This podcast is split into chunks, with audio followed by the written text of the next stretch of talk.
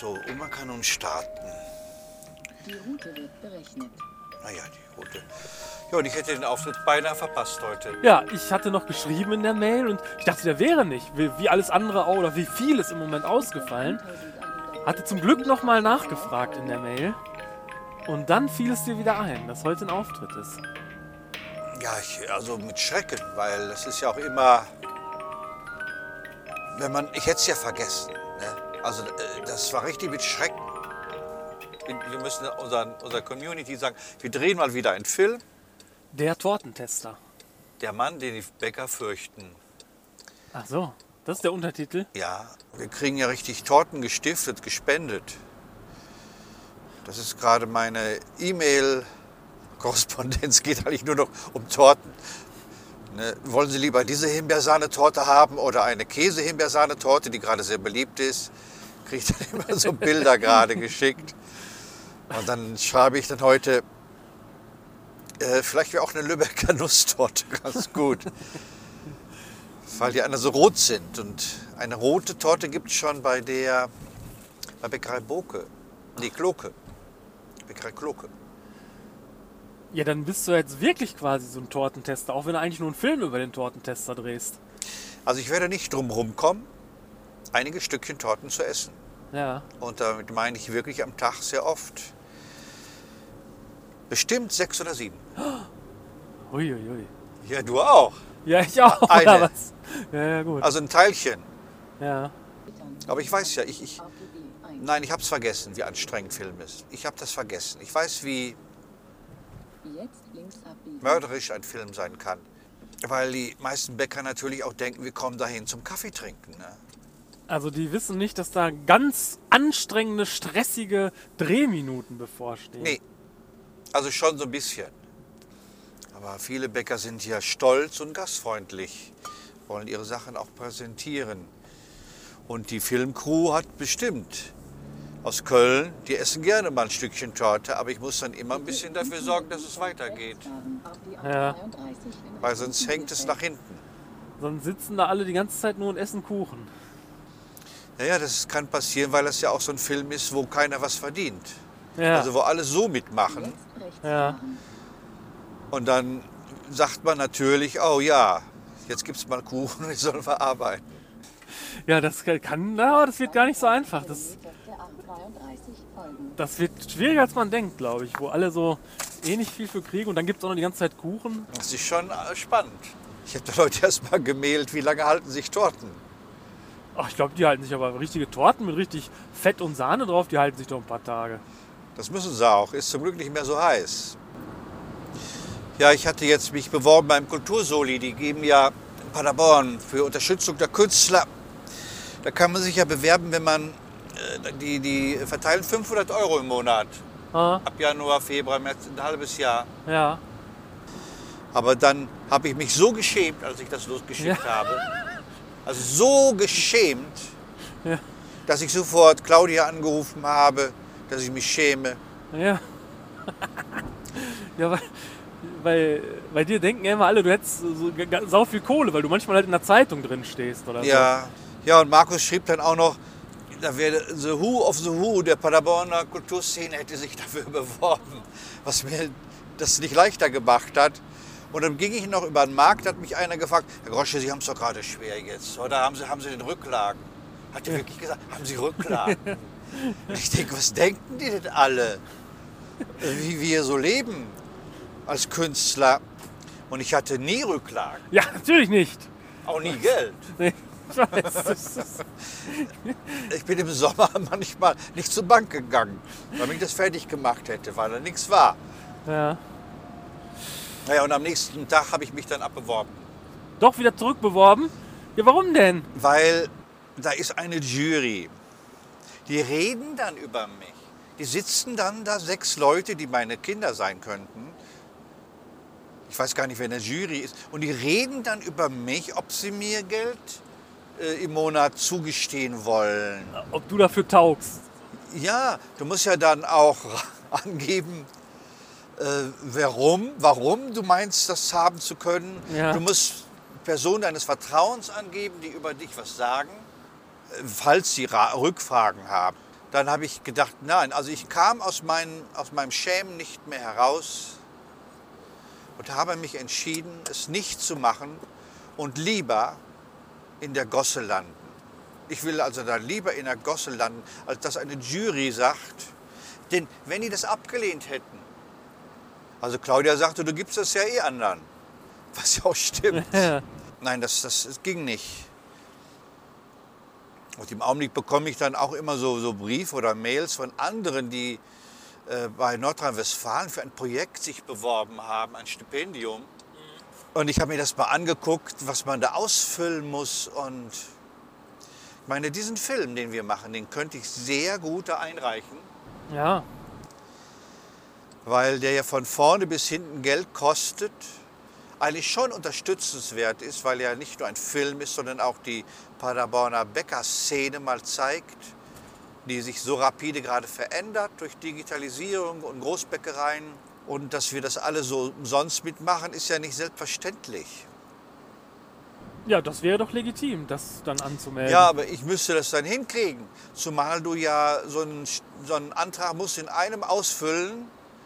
Denn wenn du an einem scheiterst, was du da eingibst, weil du nicht gerade die, die Künstlersozialkassennummer hast, Ja. Kassennummer hast, dann musst du alles wieder von vorne anfangen, wenn du es einmal aufhörst. Alles Das- wieder Wie neu. schlecht ist das denn gemacht? Hä? Ist das, ist das so schlecht gemacht oder was? Also, Also das ist bei mir immer so, wenn ich dann eins nicht weiß, weil dann unten schon steht, sind Sie ein Roboter, finden Sie hier sechs Taxis. Ja. Und das machst du nicht, dann musst du alles wieder von vorne Das kann man aber mit dem Browser irgendwie speichern fürs nächste Mal. Ja, das macht mich schon ein wenig so, so wie heißt das, grapschig. Wenn so alle so ihre Projekte, neue Projekte da reingeben und Unterstützung kriegen.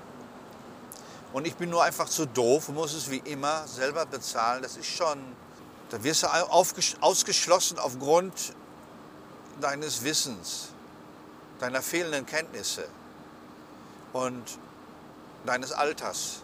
Das ist Altersdiskriminierung im Grunde. Oder? Ja, ja, ja, das mit dem Digital und so und ja. Das ist schon eure Generation, die da immer so hilflos vorsitzt. Ich kenne das ja auch. Nicht hilflos, sondern sauer. Ja. Ich sitze da sauer davor und denke immer, was glauben die, wer die sind? Also mir ist jetzt mal aufgefallen, dass man ja immer so seine Lieblingsstücke hat. Ne? Wie, Also man hat von irgendwas ganz viel. Also man hat zum Beispiel 20 T-Shirts.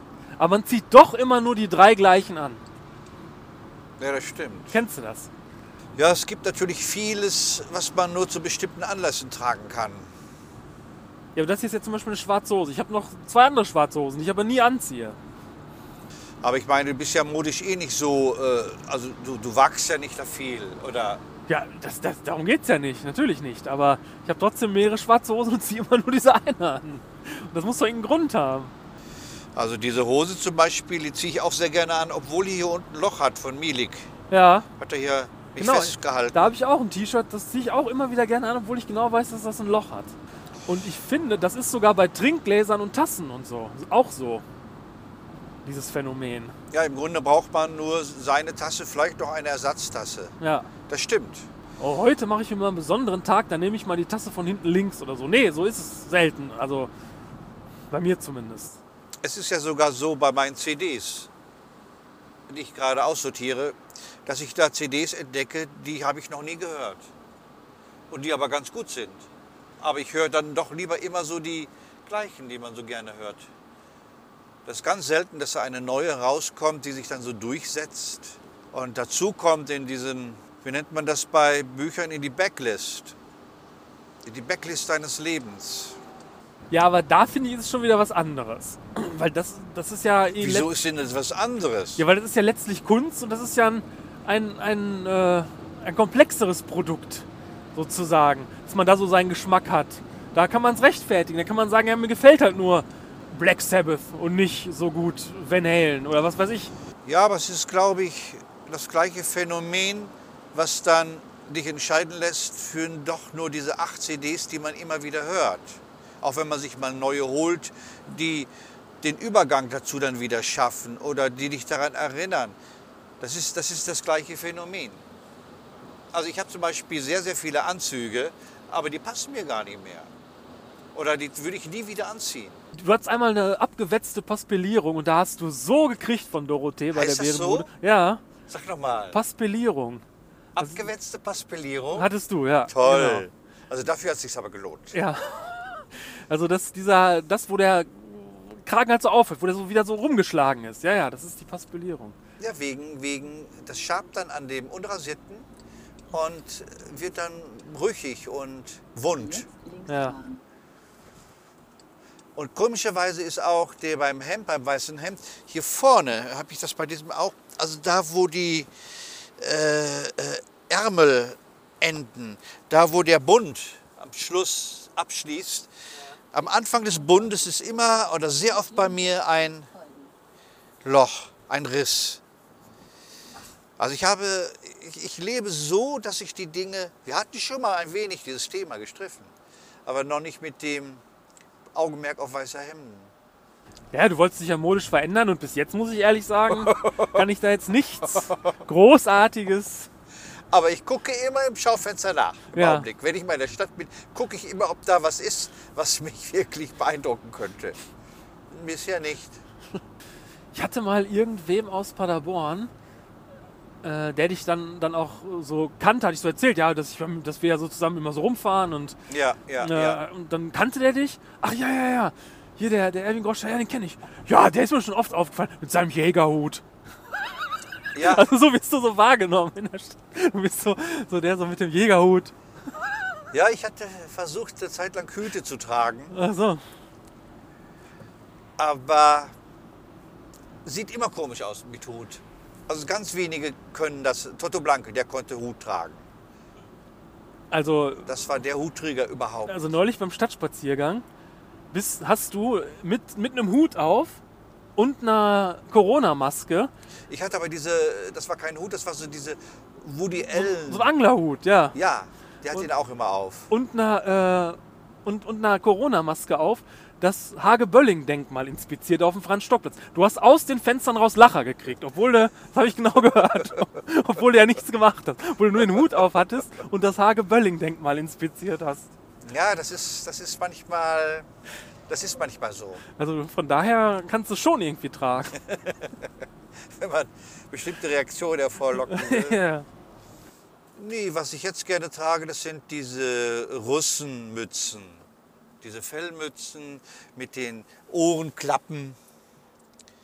Die finde ich für mein Alter sehr passend, weil die sehr, äh, das, ist, das, ist, das ist eine total, total Umschirmung. Im Grunde ist der Mensch verschwunden unter dieser Fellmütze.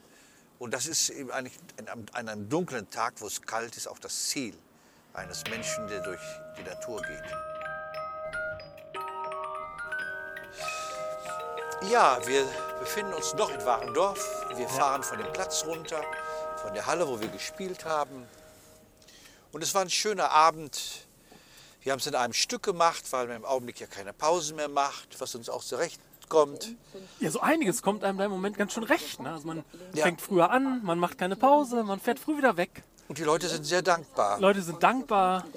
Es ist natürlich eine andere Stimmung. Es geht zwar auch um Heiterkeit, es wird zwar auch gelacht, aber es geht vor allen Dingen um Zusammengehörigkeit und auch überhaupt das, was stattfindet. Und das Feingeistige wird so Ja, mehr geschätzt als die derbe Zote. ja, ja. Also, Und wir haben von beiden zwar was, aber von den Feingeistigen mehr. ja. Aber mehr. Zoten hatten wir, haben wir immer nur gemacht oder habe ich immer nur reingeschrieben, damit alle was zu belachen haben. ja, man muss ja auch so ein bisschen so die, so die Ja. Ränder abholen. Genau. Nee, aber das ist doch eigentlich ganz gut. Ja, ist gut. Gut, der Bücherverkauf leidet ein bisschen drunter, ne? weil, weil es gibt ja keine Pause, wo die Leute dann rumstehen und Ja, wir haben heute zwei Bücher verkauft und einer kam mit dem Buch, was er gekauft hat und hat sich signieren lassen. ja. Das ist schon gut. Und nee, also auch die Warendorfer, man hat sich mit allen gleich geduzt. Ich hätte beinahe noch einen Kinderflügel gekauft von einem Musikerhändler, der auch die Anlage hier hingebracht hat. Aber das war alles top, Top-Veranstalter. Publikum, Ja, gesagt, und wir haben jetzt 20.49 Uhr und sind um 21.58 Uhr zu Hause. Wohl doch das spät. Wir haben es doch lang gespielt, ne? Ja, du hast 75 Minuten gespielt und dann noch zwei Zugaben. Ja, guck. Ja, ja, guck. Und hab dann noch ein Geschenk gekriegt, auch vom Veranstalter. Die haben hier eine Schokoladenspezialität, ich glaube Bitterschokolade und Vollmilchschokolade. Die nennen sich Pferdeäpfel, Pferdeappel. Weil die hier es so mit Pferden haben in der Gegend. Warendorf haben es mit Pferden. Und sie hatten es natürlich hier auch mit Lockdown, hatten sie hier auch Nochmal nach uns, nochmal einen weiteren Lockdown. durch Tönnies, weil viele Mitarbeiter in der Nähe arbeiten. Das ist Kreis Warendorf und da wurden die sogleich mit Lockdown, obwohl die gar keine Vorfälle hier hatten. Der einzige wirklich, das ist aber ein schwacher Kritikpunkt, das ist, dass in der Toilette und in, dem, in der Garderobe ein Bewegungsmelder war. Also man konnte es nicht dunkel haben. Und ich so. sitze gerne immer im Dunkeln vor einem Auftritt. Und sobald ich mich nur bewegte, und ich bewege mich eigentlich sehr wenig, ging sofort das Licht an den beiden Räumen. Und das, hab Ah. ich, das fand ich nicht so gut. Das könnte man beim nächsten Mal ändern. Aber müsste auch nicht. Das sind, das sind Sachen, die man wirklich in den Griff kriegt. Ja. Da kann man zur Not doch mal mit leben. Ja. Und der Raum, der, den wir da hatten, wird dann gleich aufgeräumt, wurde gleich, weil da morgen eine Ratssitzung ist. Die Parteien treffen sich auch in der Sophienhalle, weil das Rathaus bei denen zu eng ist und jetzt sitzen sie da.